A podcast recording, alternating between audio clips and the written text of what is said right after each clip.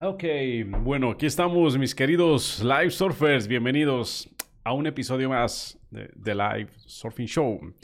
Mi nombre es Andrés León y muchas gracias por estar aquí, por venir a compartir conmigo este momento, este espacio en el cual eh, comparto información que a mí me interesa mucho, que me parece que es muy valiosa, porque enseña aspectos de nuestra naturaleza interna. Y por eso es que no solamente la comparto, la aprendo yo también. Siempre les he dicho en varios de mis videos, de mis transmisiones, que el primer aprendiz aquí de lo que comparto soy yo mismo. Decía Neville Goddard, y de quien hablaremos hoy, en alguna de sus charlas, decía, si yo pudiera llevar a cabo el 10% de, de, las enseñanzas que yo transmito, decía, sería tan, me sentiría tan bien, tan pleno, tan coherente. El 10% de lo que le enseño, decía él. Porque sí, eso suele ocurrir, que quienes nos ponemos en este rol de transmitir enseñanzas, sobre todo de vida espirituales, somos los primeros en ser cuestionados sobre qué tan coherentes somos. Eso que enseña si tú lo aplicas. Ese es el, el gran test de cualquier maestro o quien ose llamarse maestro. Más, para mí la palabra maestro, más que alguien que sepa mucho o alguien que marque una pauta, es alguien que muestra Maestro debe mostrar, alguien que muestra. Y que muestra, que muestra el, el proceso de ir creciendo precisamente en aprendizaje, en conocimiento, en sabiduría, en últimas. Y cómo se muestra, pues con la vida misma. El hecho de ser cada vez más auténtico es una señal de que estás avanzando en, en sabiduría que la sabiduría no es saber mucho, como a veces se cree, que mucho conocimiento es sabiduría. No. Decía Einstein, la imaginación es mejor que el conocimiento. A la imaginación también hace alusión Neville Goddard y la asocia a Dios. La imaginación es Dios, enseñaba constantemente Neville Goddard. Y bueno, algunos de ustedes dirán, bueno, y este Neville Goddard, quizás no hayan escuchado mucho de él. Pues es un gran maestro espiritual, no muy conocido hasta hace poco. Ha venido a su enseñanza a difundirse en los últimos años. Pero quienes hemos tenido la fortuna de profundizar en sus enseñanzas, nos damos cuenta de que sí, en efecto, era un gran maestro espiritual.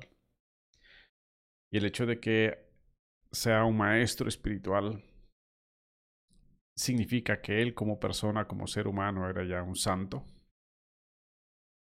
¿No? como ninguno de nosotros. Todos estamos aquí en, este ropaje humano porque estábamos aprendiendo, si no, no estuviéramos aquí. Entonces, como bien decía ese otro gran maestro, Jesús, o sea, no mires el palillo en el ojo del vecino, sino mira esa viga que tú tienes en tu propio ojo. Esto lo digo porque, bueno, el tema que vamos a tocar aquí es sobre la muerte de Neville Goddard. Y es algo que yo no tenía información. Hace unas pocas semanas me vine a topar con esa información. Lo que yo había por ahí leído o escuchado era que había muerto de, como de un ataque cardíaco algo así. Y listo. Pero hace poco salió a la luz en uno de sus grupos de los seguidores de él, salió el certificado de, defunción de Neville Goddard. Esto en virtud de que un investigador, un historiador de todos estos temas eh, esotéricos, metafísicos, que se llama Mitch Horowitz, americano, se dio la tarea de recabar toda la información alrededor de la muerte de Neville Goddard, porque de eso él escribió un libro que se llama Las últimas charlas de Neville Goddard. Y entonces, dentro de la investigación que él hizo, él fue allá en Los Ángeles y sacó el registro de defunción de Neville Goddard. Y oh sorpresa que ese registro de defunción señalaba que la causa de la muerte fue Eh, es más, se los voy a mostrar precisamente porque aquí lo tengo para que lo puedan ver en pantalla. Aquí está. Este está aquí, lo vemos aquí. Este es el certificado de defunción de Neville Goddard. Aquí está el nombre del Neville Lancelot Goddard. Muestra que él murió el octubre primero de 1972. Pero bueno, el tema que les decía es esta parte que está aquí. Esto que es la causa. La, lo que está aquí, la causa de la muerte. A agrandar un poquito. Dice, la causa fue mm, iniciada a raíz de decir, ruptura, ruptura de varices del esófago con hemorragia.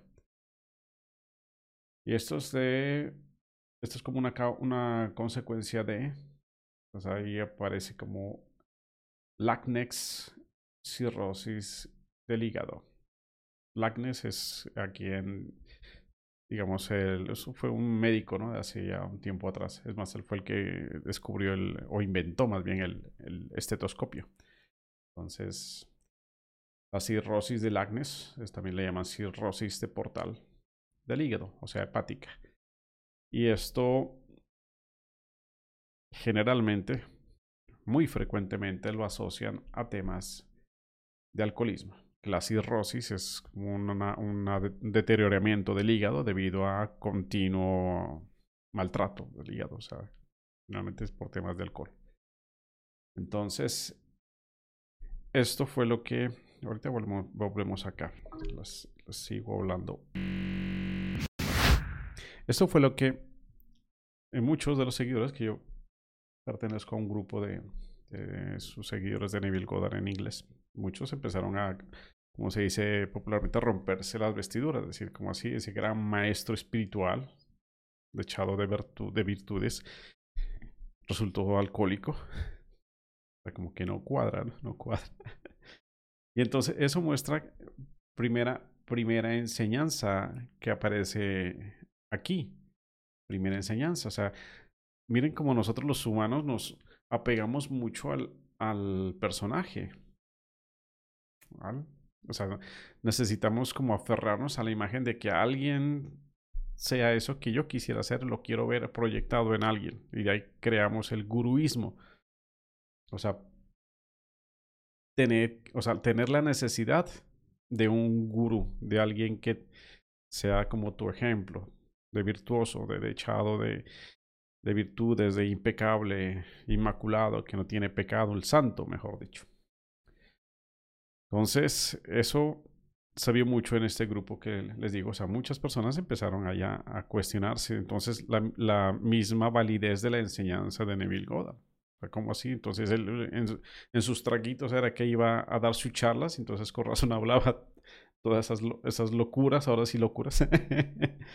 Todo eso se. Aprovecho para saludar a Nicandro Ureña. Nicandro, gracias por estar aquí. Bienvenido. Entonces, el, aquí yo les comparto pues ya esto, o sea, eh, eso de darle mucha importancia al mensajero más que al mensaje. Eso es algo que se ve mucho, sobre todo en los caminos espirituales.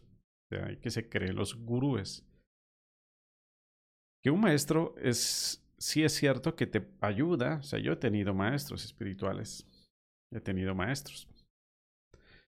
Y sí, o sea, ayudan porque te dan una te comparten una enseñanza que ellos la han aplicado en su vida y entonces saben, tienen esa autoridad, tienen esa, ese bagaje para decirte, haz esto o no hagas esto o las cosas son así, porque, o es como un, mentoring. O sea, el mentor precisamente es alguien que te da alguna pauta, algún consejo, alguna guía, porque ha recorrido ese camino por donde tú quieres también avanzar. Entonces tiene esa experiencia que es válida y se aplica en todos los ámbitos de la vida humana. En el ámbito empresarial, en el ámbito de las artes, en todo. O sea, el, mentorship es el aprender de alguien que, debido a su práctica, se ha vuelto un maestro. Debido a su experiencia, es un maestro y por eso gana respeto, admiración. Entonces, aprender de ellos es válido.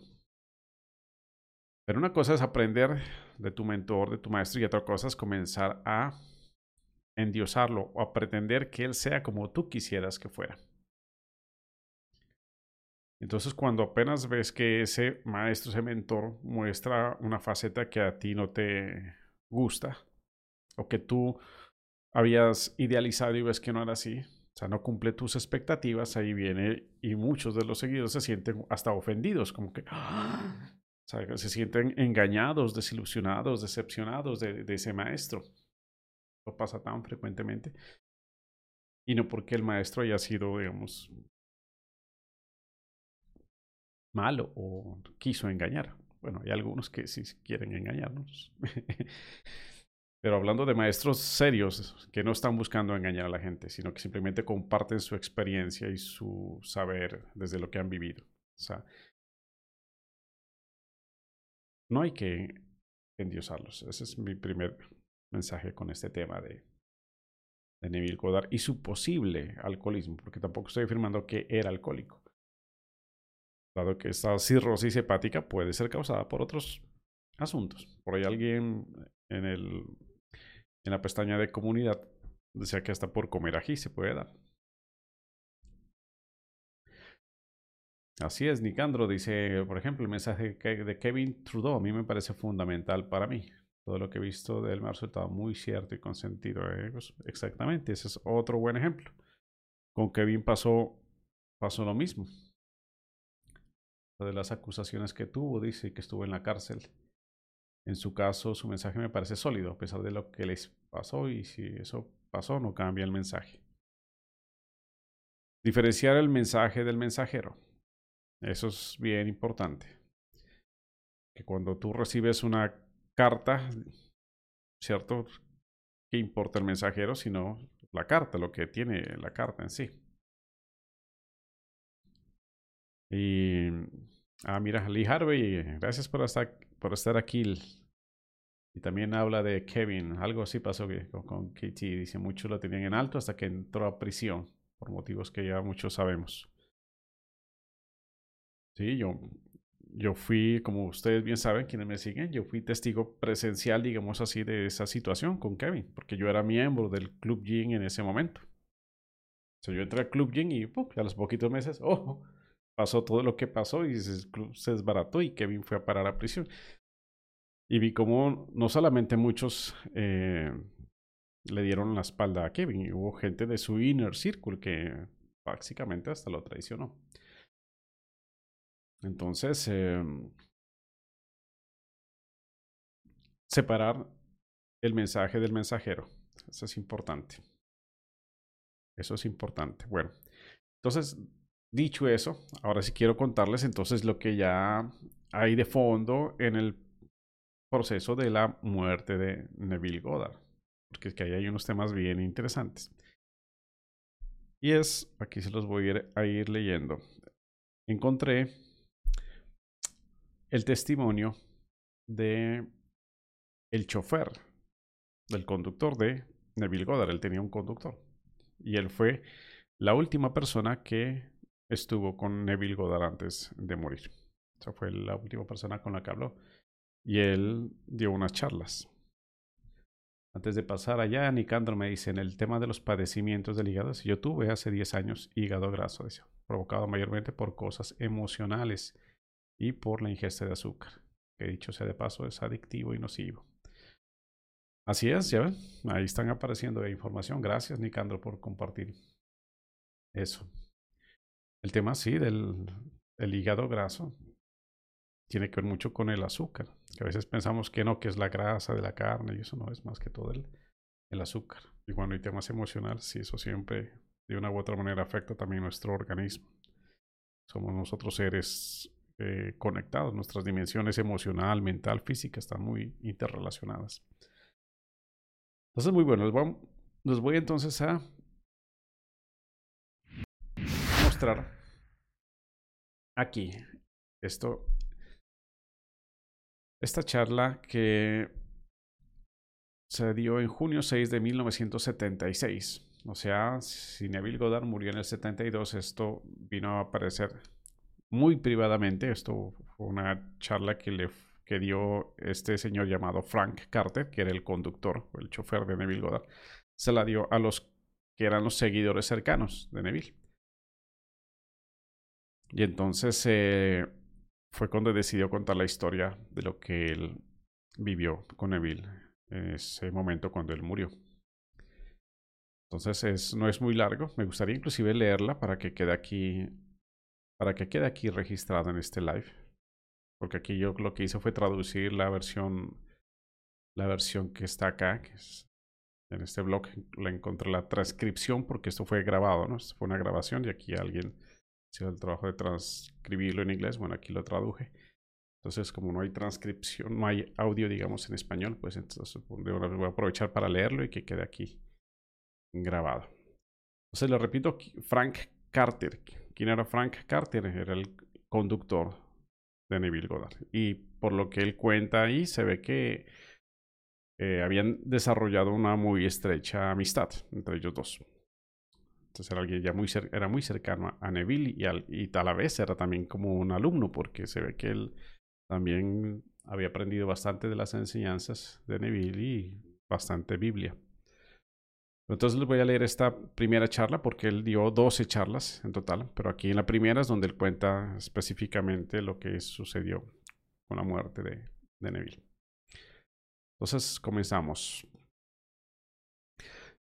Frank Carter dice, decidí contar esta historia sobre Neville.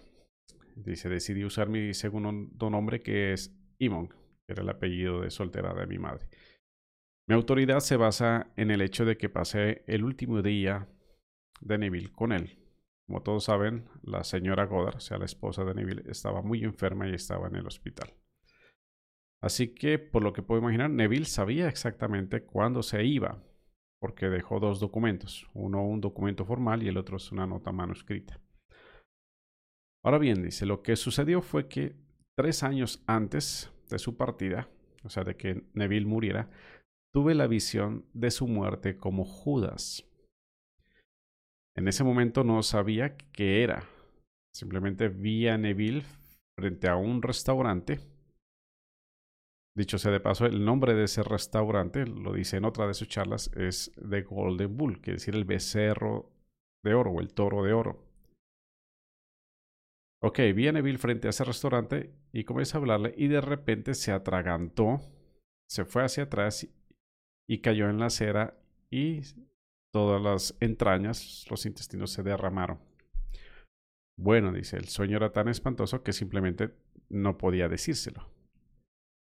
Y sin embargo, en el momento en que él, bueno, aquí el traductor no lo tradujo bien, dice, en el momento que él estaba diciendo desde la plataforma, quiere decir cuando, en los momentos en los que Neville daba sus charlas, algún momento Neville le dijo a él, a Frank, que era su conductor, me encanta saber que me has visto morir. Bueno, dice, seguí escuchando decir esto, pero todavía no me atrevía a contarle que había tenido ese horrible sueño. Entonces, dice, una noche estaba hojeando las escrituras, o sea, la Biblia, y de repente mis ojos se posaron en el primer capítulo de Hechos. Y ahí está una descripción de Judas en boca de Pedro, que está hablando y dice,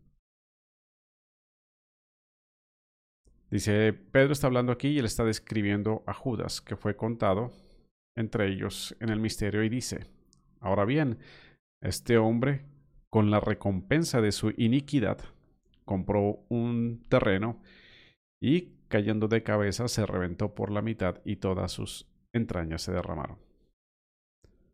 Bueno, estaba tan emocionado que casi no podía esperar para írselo a contar a Neville, pero era demasiado tarde en la noche.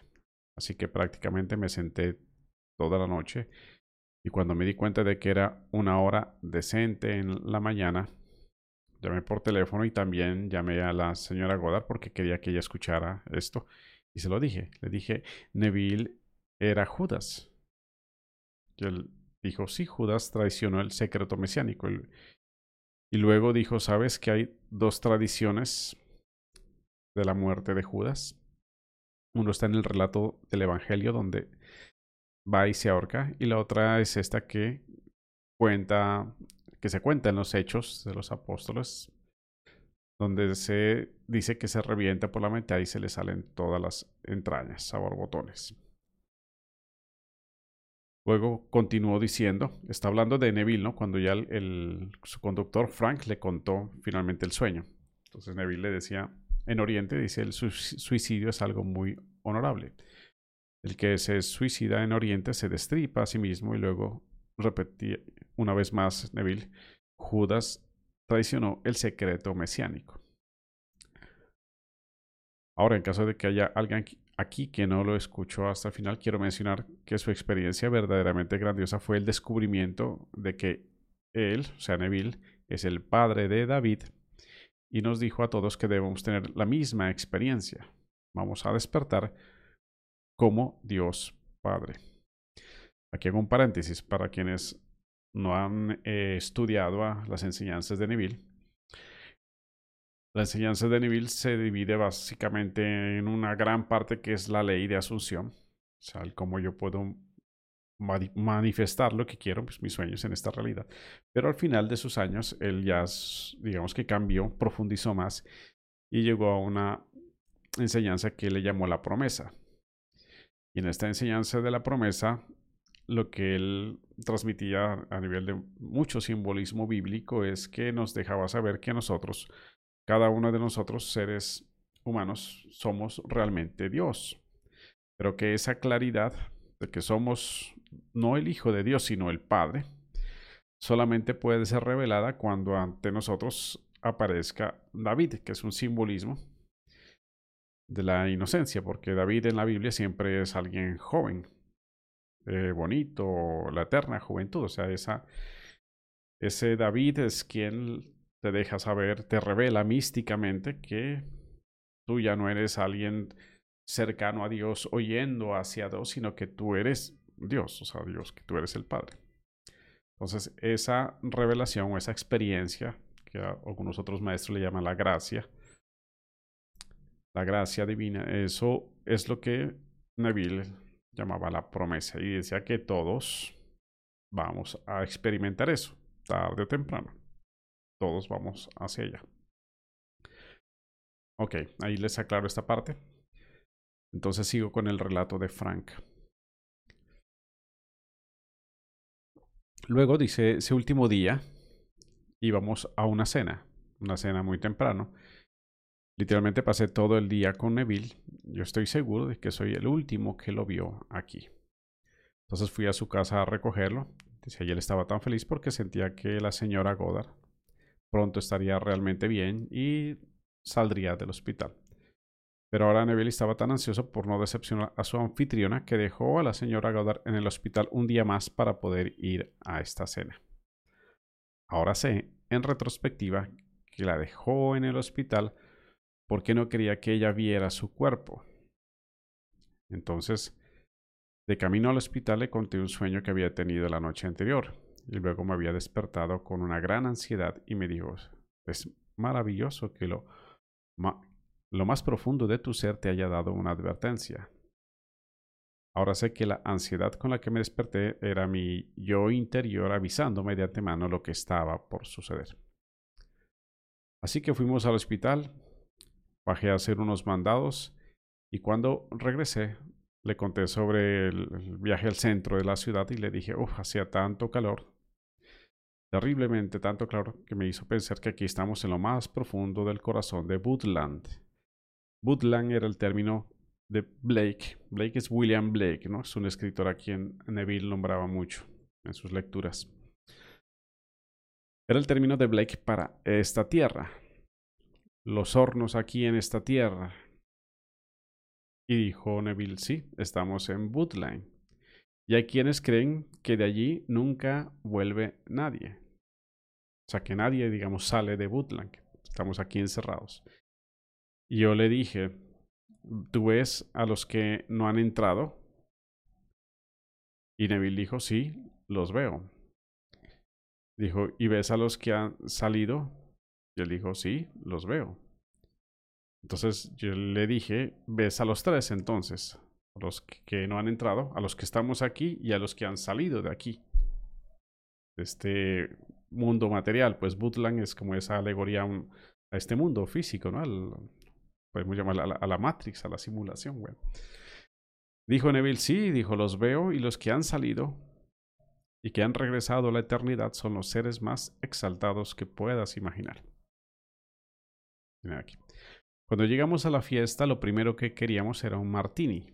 Ahí aparece el tema un poquito del alcohol. Entonces yo conseguí el mío, él consiguió el suyo y luego me dio la primera pieza de pan y queso.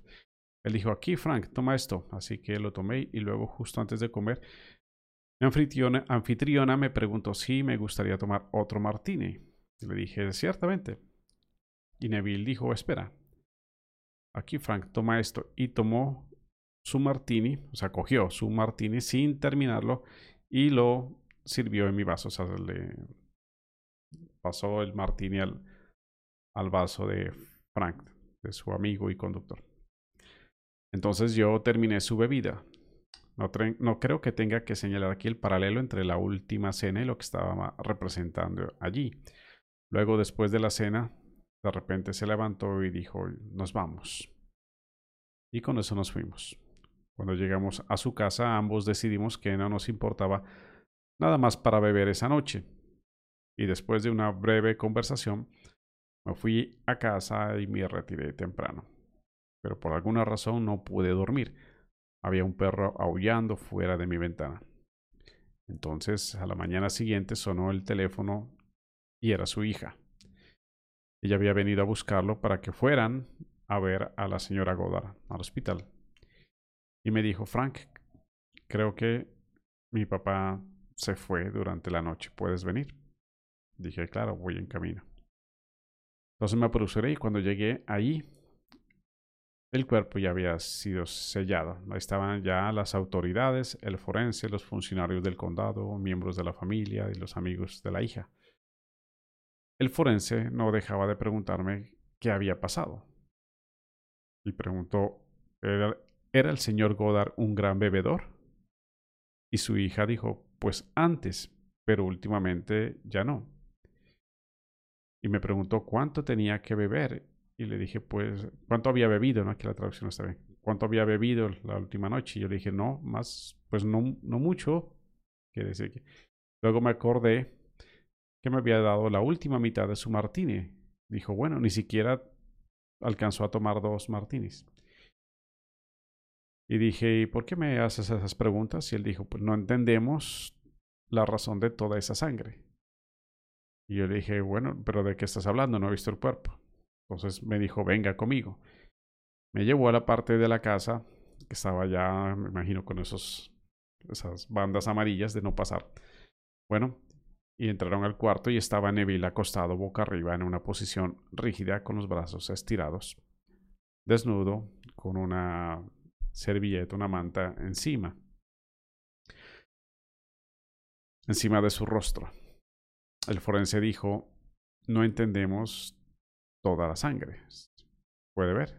Y con eso se agachó, recogió la servilleta y me mostró, y allí estaba la imagen que yo había visto en mi sueño tres años antes.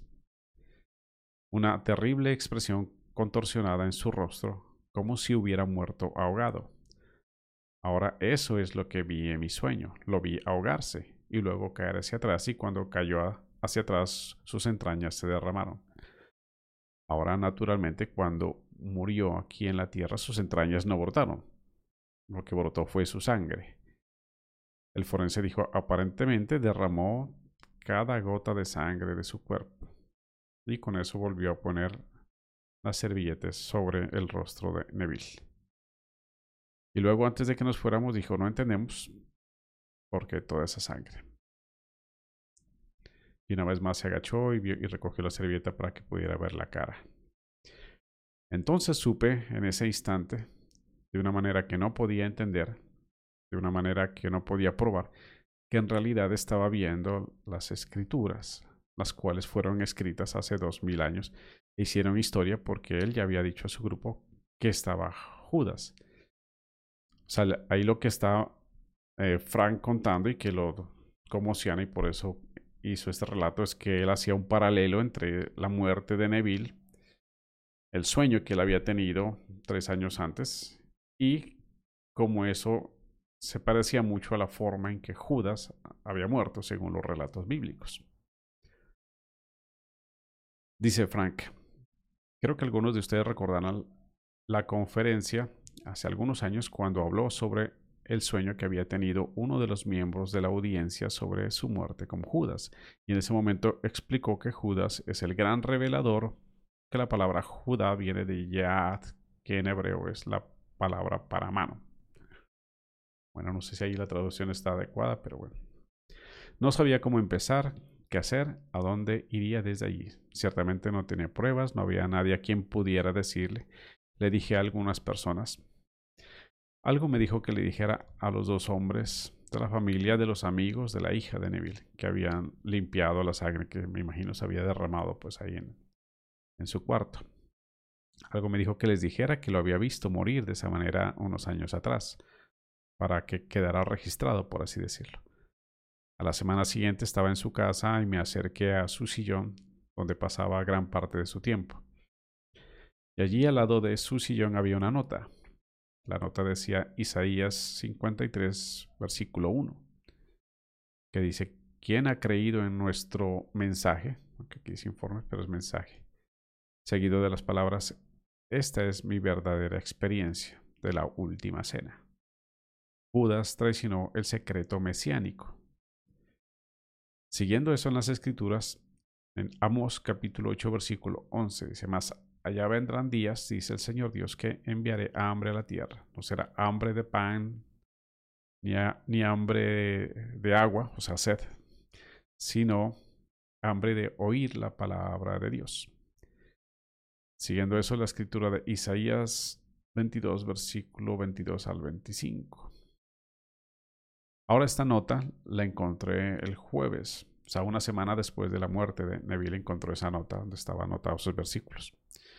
Bueno, cuando vi esa nota fue como si me hubiera llegado un telegrama de la eternidad, porque sabía que esa era su manera de hacerme saber que él sabía que su muerte iba a cumplir con las escrituras. Pero yo todavía no sabía qué hacer con eso. Luego, unas semanas más tarde, pude ver el documento que escribió como introducción a Resurrección, que fue un libro que escribió Neville, que como saben es su gran declaración sobre su experiencia. Ahí describe todas sus experiencias desde el nacimiento hasta la aparición de David, la división del templo y finalmente la bendición de la paloma. Bueno, nos había dicho que quería escribir una entrada sobre resurrección, algo que ayudaría a preparar al lector para lo que se avecinaba. No puedo citar todo, dice, comencé a leerlo, pero creo que es demasiado, demasiado largo, así que les diré la esencia. Dice que lo que le pasó va más allá de cualquier cosa razonable. Fue todo revelación, que él sabía que cualquiera que escuchara esta historia, si estuviera en su lugar, pensaría, bueno, pobre Neville debe haber tenido un momento muy difícil. Luego continúa afirmando que Jesús es el yo soy de cada hombre en este mundo y su Hijo el Cristo es el mismo David. Luego dice, hasta que no puse esto por escrito, no sentí que había realizado el trabajo que se me envió a hacer. Luego continúa. Ahora presento a mis dos testigos, el testimonio interno de mi experiencia y el testimonio externo de la escritura. Así, entre líneas, nos está diciendo que sabía perfectamente que había sido enviado a este mundo por los Elohim, es decir, los hermanos, la unidad compuesta que es Dios, enviado aquí a los personajes de la obra, o sea, de la simulación de esta Matrix, para hacerles saber los medios por los cuales podían salir de la obra. Unos días antes de nuestra cena lo llamé para decirle que estaba teniendo una experiencia muy, muy elevada. No podía explicarlo, pero mi conciencia iba más y más y más. Y dije, Neville, sé sin lugar a dudas que se me otorgará algún tipo de autoridad. No lo entiendo. Ciertamente no me lo gané. Con eso interrumpió y, dijo, no, dijo, es todo un regalo, todo es gracia. Y le dije, bueno, esa es mi historia. Y él dijo, ¿quieres escuchar mi historia? Y yo dije, sí. Dijo, la señora Murphy se fue al, a Lourdes a ver las sagradas reliquias y mientras estaba allí vio los aparatos ortopédicos y vio las muletas y cuando regresaba por la aduana un inspector de aduanas dijo, señora Murphy, ¿tiene algo que declarar? Y ella dijo, ¿por qué no?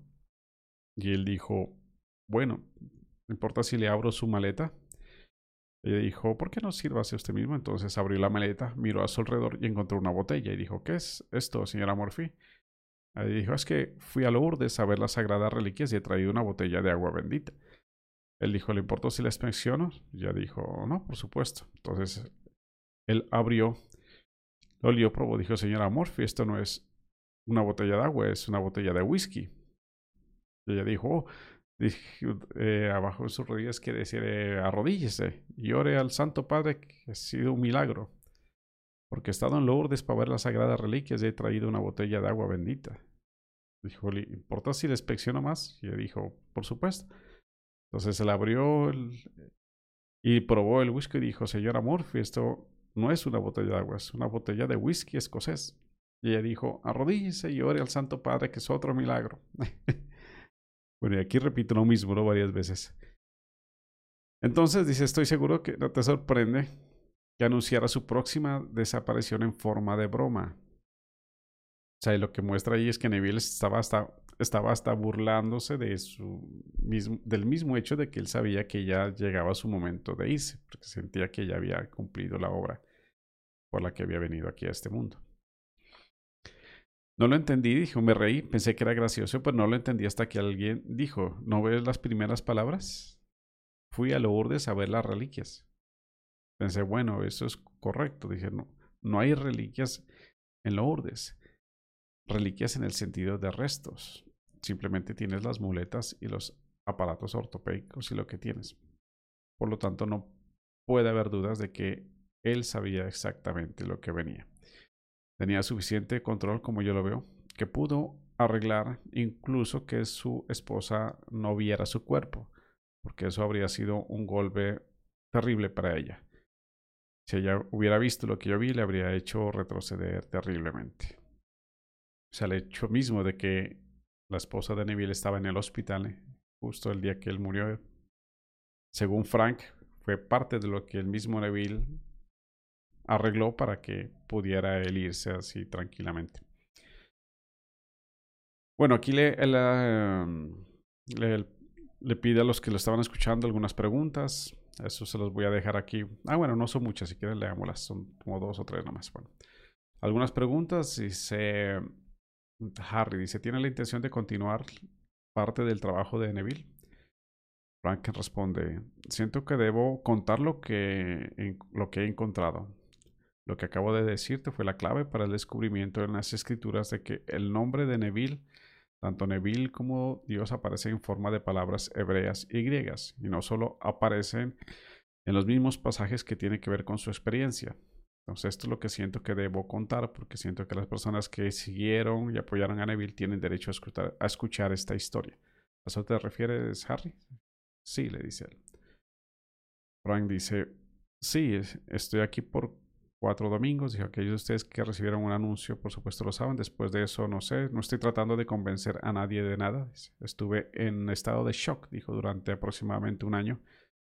Especialmente cuando comencé a encontrar estas cosas en las escrituras. Simplemente no sabía qué hacer con ellas. En realidad, secretamente estaba, esperaba que desapareciera, pero no desapareció, así que aquí estoy. El último lugar en el que pensé que estaría. ¿Enseñarás el trabajo de Neville? Le pregunta alguien. Fran dice, no, no me siento comisionado para enseñar. Él lo dijo todo, especialmente lo, sobre la ley. Dijo, esa no es mi, mi, mi misión, quizás quiso decir ahí. No estoy calificado. Una mujer le pregunta, pero me refiero a que como grupo de estudio hay muchas personas que estaban interesadas, pero que aún quisieran hablar sobre eso y hablar sobre bueno, aquí no está bien la traducción, hablar sobre lo que él, Frank, pues aprendió y con Neville me imagino que se refieren a eso. Frank dice, sí, bueno, dice, mi propósito es al realizar estas charlas, dijo, si hay una respuesta genuina de, después de, estos, de estas cuatro charlas que voy a dar, bueno, tengo la intención de continuar. Si no hay más preguntas, y bueno, gracias por venir, también tu retraso, bueno, aplausos. Ahí termina esta primera charla dada por Frank Carter, el conductor de Neville Goddard, donde, ¿qué me pasó acá? Donde él compartió esa experiencia que tuvo sobre la muerte de Neville. Entonces, primero, primero, veo que hay Lucero Valencia, gracias por estar aquí. Y dice, tenías que manchar su historia, eres nefasto. Bueno, espero que escuches bien todo este live, porque aquí no estoy manchando ninguna historia.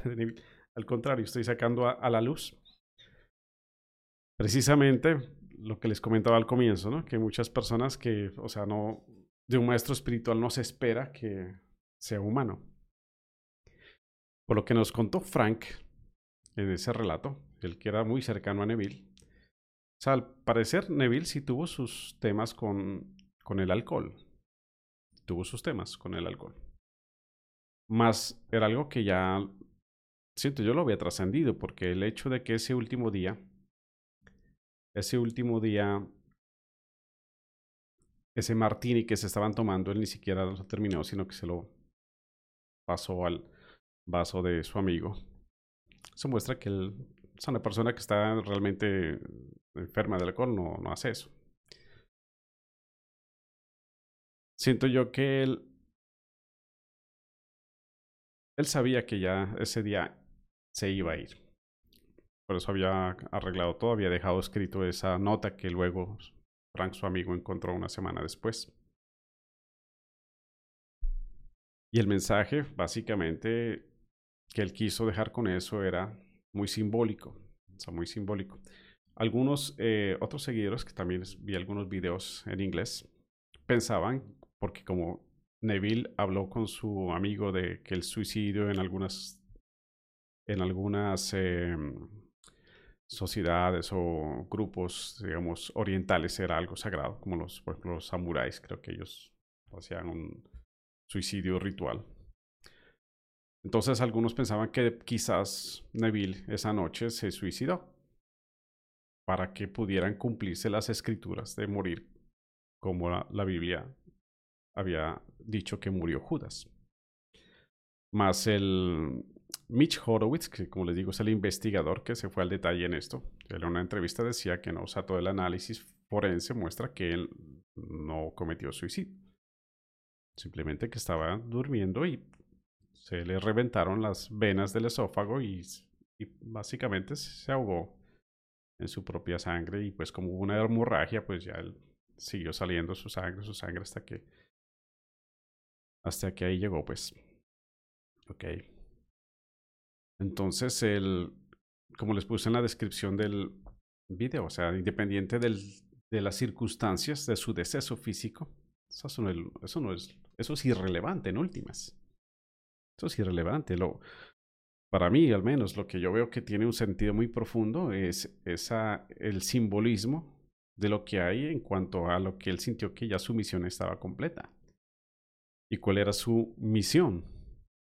O sea, transmitirle aquí a todos, transmitirnos a todos nosotros, a los que hemos podido nutrirnos de su enseñanza, ese mensaje de que realmente nosotros somos la divinidad misma. Cuando ahí se habla de Elohim, se está hablando, obviamente en hebreo, de Dios individualizado, porque Elohim es una palabra plural.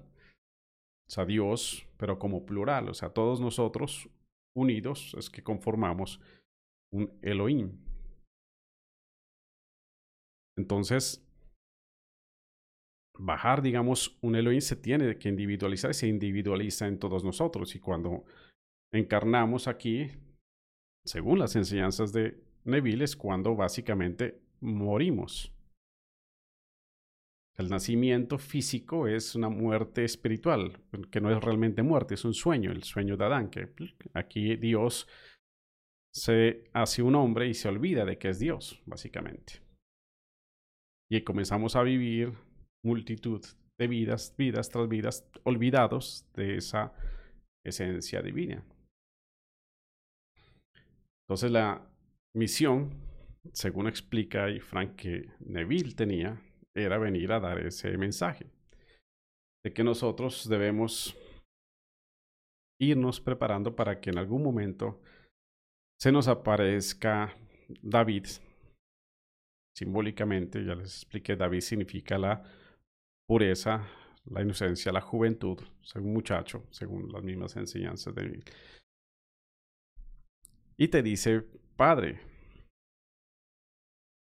Y al decirte Padre, te está diciendo que realmente tú eres el Padre, o sea, ya no eres el Hijo de Dios, eres Dios. Y que ese David, por ahí también dijo, es la, el mismo Cristo, o sea, la misma esencia o, conciencia crística es David. Y que el nombre de Dios Padre es yo soy. Bueno, ese es el mensaje en general que Neville vino a dejarlo documentado en sus libros y en todas las charlas que dio y que quedaron grabadas y que muchas personas en estos años han dado el trabajo inclusive de transcribir, traducirlas, transcribirlas. Hay varios sitios donde las podemos encontrar. Son enseñanzas profundas. Y que hecho eso, entonces él sabía que se iba a ir. Entonces, ¿cómo se fue? Se fue de una forma muy parecida como en las escrituras se narra que murió Judas. ¿Y por qué? ¿Cuál es el simbolismo de Neville versus Judas? Yo esto lo, esto lo hablé cuando yo hablé en, el, hice un live hablando sobre la última cena, cuando hablaba del simbolismo de los discípulos.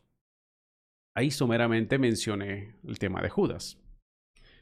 Y les dije, en ese momento, hasta yo en este momento soy, estoy siendo simbólicamente Judas, porque estoy revelándole este simbolismo a, a ustedes. ¿Y ustedes quiénes son? Pues mis hermanos aquí, pero eh, desde la mente perceptual.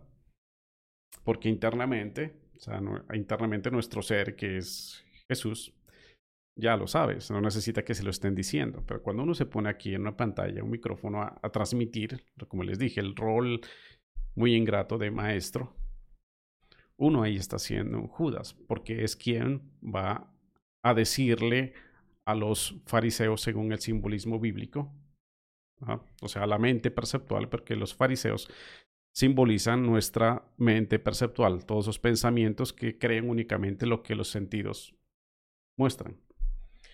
¿Quién va a donde los fariseos a decirle dónde estaba Jesús? Pues Judas. Entonces, cuando uno se pone en un rol espiritual a decirles, vean, ¿saben dónde está Jesús? O sea, su esencia divina está dentro de cada uno de ustedes. Dios está dentro de cada uno de ustedes. Y ustedes cuando dicen yo soy, ahí están nombrando a Dios. Entonces, esa verdad transmitida, ahí uno está haciendo Judas. O sea, todo el que se pone en esa labor, como les digo, muy ingrata, está simbólicamente representando a Judas. Y eso fue lo que Neville Goddard hizo durante prácticamente toda su vida. Por eso él murió de una forma muy parecida como en las escrituras se dice que murió Judas, para dar precisamente ese simbolismo final de que él fue quien reveló el secreto mesiánico, que ahí estaba escrito, que lo, cuenta también su amigo y conductor Frank Carter. Entonces, como ven, eso es algo poderoso. Es poderoso. Es más, si ustedes son curiosos y quieren seguir leyendo ahí en esta página que les mostré, ahí están las siguientes charlas que dio Frank Carter. Él profundiza más en más pasajes de la Biblia. Y él inclusive llega a un punto donde él muestra que la palabra Neville inclusive está también representada en algunos pasajes de la Biblia, como alguien llamado eh, Naval, creo que era, aunque con B larga, pero bueno, no importa, pero eh, es, está relacionado a la labor que hizo Neville aquí, porque ese Naval, según ese pasaje de la Biblia, creo que está en un libro del Viejo Testamento, era alguien así como un, como un necio, un tonto, le dice, como de full, se dice en inglés. Entonces, ¿a quién se refería? A la parte humana. Porque este Naval tenía una esposa llamada Abigail y ofendió, Naval ofendió a David y David iba a ir con todo su ejército a, a matarlos. Y Abigail va y se entera y, le va y le pide perdón. La esposa a David para que no fuera a matar a su marido Naval porque era tonto.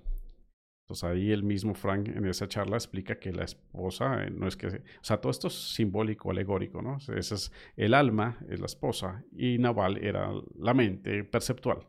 Entonces el alma va a pedirle perdón a David, que ya vemos que David es la conciencia crística. Así le, porfa, no castigues a, este ego humano aquí que es necio. Entonces ya porque el alma intercedió ante él, la conciencia crística es que lo perdona y no lo mata. Ese pasaje está también en la Biblia. Eso, sobre eso hace una charla más frank. Y para explicar que ese Naval es muy parecido al nombre de Neville. Y ahí él cuenta que cuando Neville nació, pues, la mamá no sabía qué nombre ponerle y que escuchó una voz que le decía, es Neville o debe llamarse Neville, en la misma forma como estaban las escrituras. Entonces, el punto es que, bueno, si quieren profundizar, profundizar más en esta historia, que es bien interesante, pues ahí en la página pueden buscarla. Ahora la tecnología permite traducirla, o sea que la pueden leer tranquilamente. Pero por lo menos lo que yo he querido compartirles aquí es uno, lo que les dije al comienzo, o sea, desvincular el mensajero del mensaje. Miren que el mismo Neville Goddard, muy humildemente, nunca se refirió a, ese pasaje que les estaba comentando sobre que había una relación con el mismo nombre de él en la Biblia. Precisamente para él no darse importancia, la importancia interna que suelo hablar yo en mis videos. Porque él sabía que lo importante no era él como persona, sino la información, la enseñanza que él venía a dejar aquí. Y listo, cumplió su misión de dejar esa enseñanza Estamos hablando de 1972, o sea, hace ya más, hace 40 años, 50 años, perdón. Hace 50 años, hace medio siglo que ya él partió de este, este mundo. Y entonces esa enseñanza que, imagínense, apenas ahora, medio siglo después, está comenzando a ser más difundida, porque la conciencia humana está comenzando ya a comprender más la profundidad de tales enseñanzas. Muy bien. Compártenos, dice, bueno, veamos qué nos dice por aquí. Wow, dice mm, María Carballo, primero en, hablar de, Neville. Gracias, María, por estar aquí. Bueno, yo he hecho varios videos hablando sobre Neville. Digamos que este live pues, es el primero que hago en relación a la muerte y el simbolismo que hay detrás de la muerte. Y Harvey dice, esto es una revelación. Gracias. Harvey Nicandro nos dice, el afán es desvincular el mensaje con el mensajero. Tengo un primo que es chamán, así le llamo yo porque he visto lo que él hace y cómo actúa, y es como un chamán. El cura, el espíritu y, el cuerpo. Ah, mira qué bueno. Se canaliza, dice, eso es como desconectarse y conectarse con la fuente. De ahí vienen unos protectores espirituales para actuar a través de él y así comienza la curación. Ah, mira, sí, eso. Eh, lo he visto porque yo también pasé por esos caminos chamánicos en alguna parte de mi, de mi vida. Vi cómo opera. Y en efecto llegan esos espíritus mayores, le llaman por lo menos acá en la tradición amazónica, con los que yo tuve contacto, sí, le llaman espíritus mayores. Y cogen el chamán y lo utilizan como un instrumento para hacer las sanaciones y las curaciones. Digo eso porque supongo que para que Dios actúe en nosotros hemos de abandonarnos para que Él actúe. Total, ese es el ser instrumento, o que en algún video yo llamaba la rendición. O sea, la voluntad acá de la parte humana, uno no puede estar ahí, como decirse, metiendo la pata. ahí tocas dejar que Dios obre. Que Dios obre. Y disponerse como un instrumento. Como bien decía San Francisco de Asís, también hazme instrumento de tu paz. Muy bien, muy bien. Les voy a copiar aquí en el chat el link, pero también se lo voy a enviar por el grupo de Telegram más tarde para que quienes no están en el grupo de Telegram lo tengan aquí. Déjenmelo. Aquí está el, link.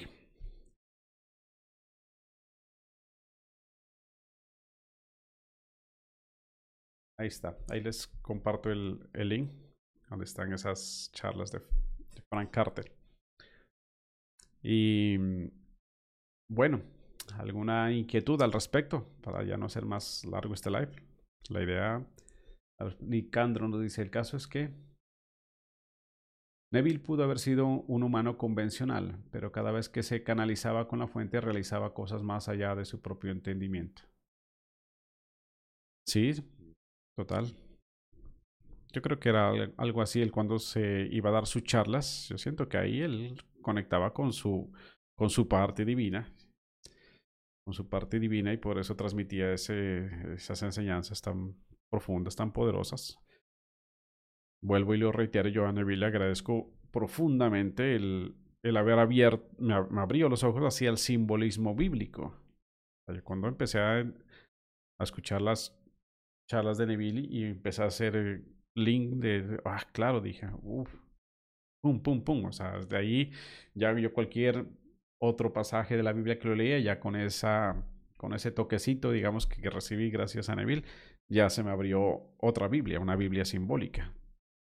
Que uno entiende que todas esas historias bíblicas, o sea, no son historias de hace tantos siglos atrás, son cosas que están pasando en nuestro universo interno en este instante, en este momento. Entonces eso, eso, uff. Poderoso eso que vino a aportar Neville. Nicandro nos dice, tal cosa pudo haberla hecho Mozart, los apóstoles al escribir las escrituras. Es por ello dicen que las escribió Dios. En realidad así fue, a través de ese mecanismo, claro. Así es el, Recuerden que existen esos dos seres, ¿no? Neville siempre habló de, de esos dos seres que habitan en nosotros, que él siempre hacía esa similitud de dos seres desde el inicio, desde los dos hermanos, Caín y Abel, por ejemplo. Luego hace la, analogía entre Jacob y, eh, Isaac, creo que era el otro hermano. Ah, no, Jacob y eh, Esaú. Bueno, los hijos de, de Isaac, si mal los, bueno, se llaman los nombres, pero que eran dos hermanos también. Y el, un, el uno es el que está, digamos, viviendo desde la información que recibe a través de sus sentidos. Esa es la mente externa o el yo externo, o nuestra personalidad, nuestro ego, como le podemos llamar. O sea, esa, ese yo, pero que está basado únicamente en lo que aquí hacia afuera nosotros jugamos. Y el otro yo, el Abel o el Jacob, que es un yo que no depende de ese mundo externo, del mundo perceptual, sino que recibe información desde adentro. A ese yo interno es a quien yo le llamo el alma, es nuestra alma. O sea, nuestra alma se nutre realmente desde la conexión con ese universo interior. Entonces el trabajo álmico que hacemos es de ir hacia aspectos más profundos nuestros y ahí es cuando se conecta el alma con el espíritu. Yo le he llamado el espíritu, aquí según la terminología de, de Neville, es el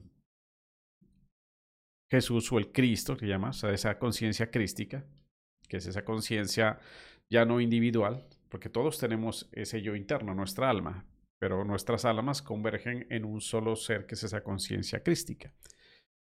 Y a la vez esa conciencia crística, que al parecer es lo que vendría a ser como ese Elohim, que es como un, Dios de muchos individuos unidos, finalmente responde al Padre y el Padre es ese yo soy. O sea, la conciencia pura. Esa vendría a ser como esa jerarquía interna. Entonces nuestra vida humana acá la hemos desarrollado y hemos creado toda nuestra civilización desde ese yo externo que es muy miope. por eso es que tenemos un mundo tan problemático.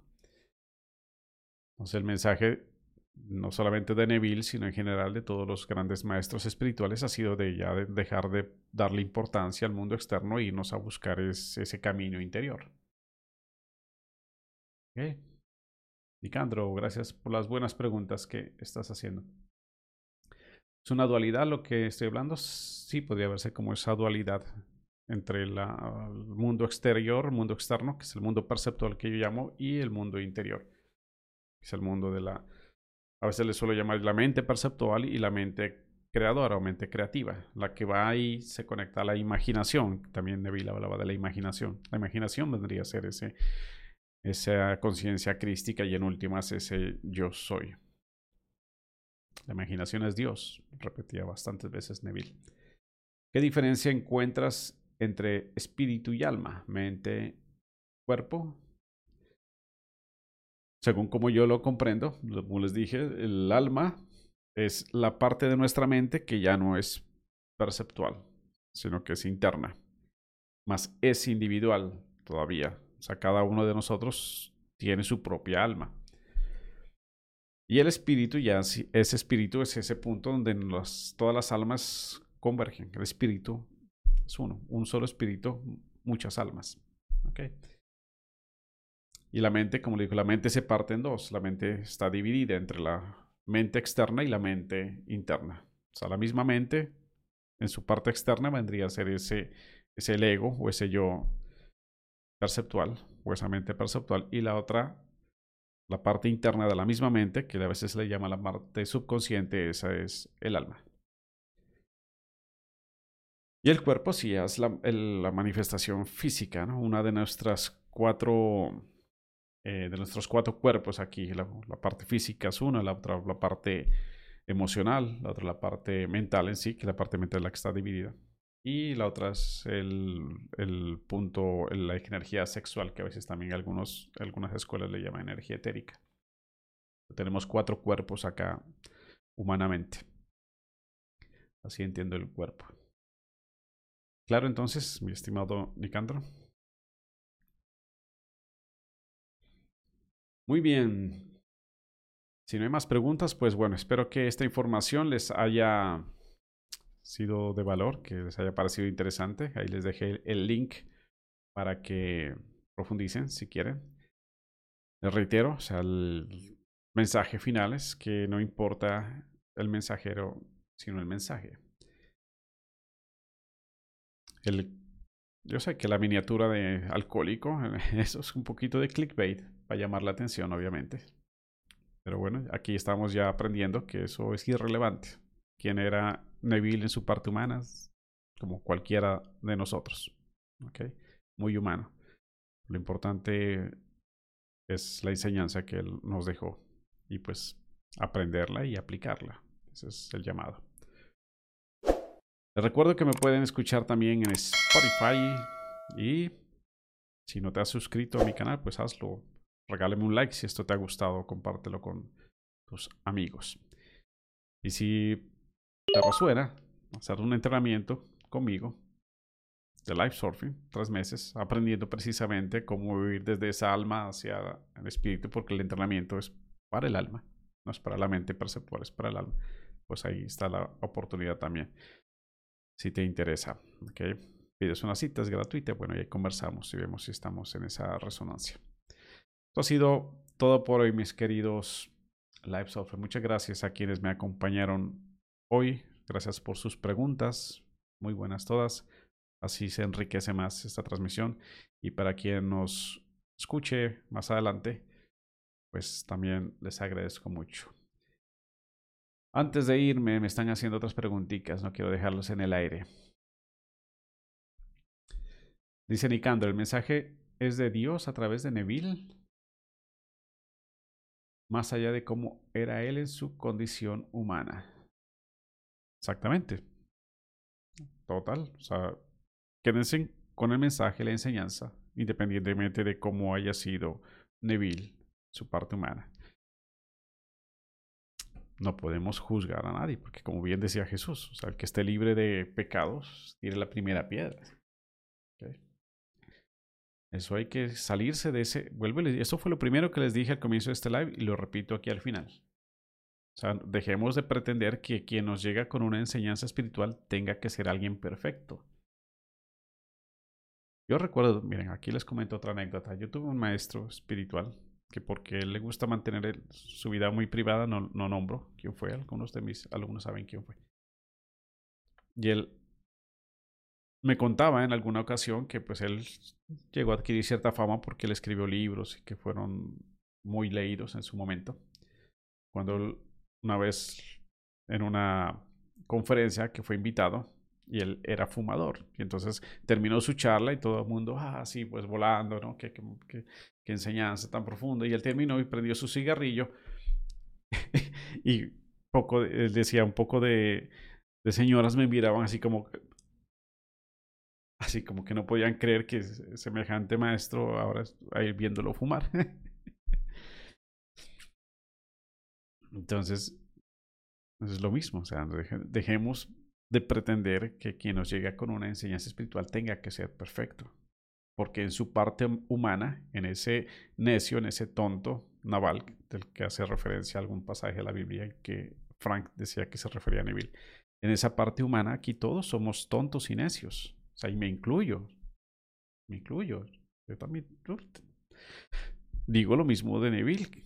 Si yo pudiera cumplir el 10% de las cosas que yo enseño aquí, wow. Soy el primer aprendiz también de lo que yo aquí transmito. Entonces, tengamos siempre eso claro y así nos evitaremos hasta decepciones innecesarias con los maestros que llegan a nuestro camino. Ok, bueno, ahora sí los dejo, mis queridos Life Surfers. Todos muchas bendiciones. Un gran abrazo. Y nos estaremos viendo en un próximo episodio de The Live Surfing Show. Hasta pronto. Thank you.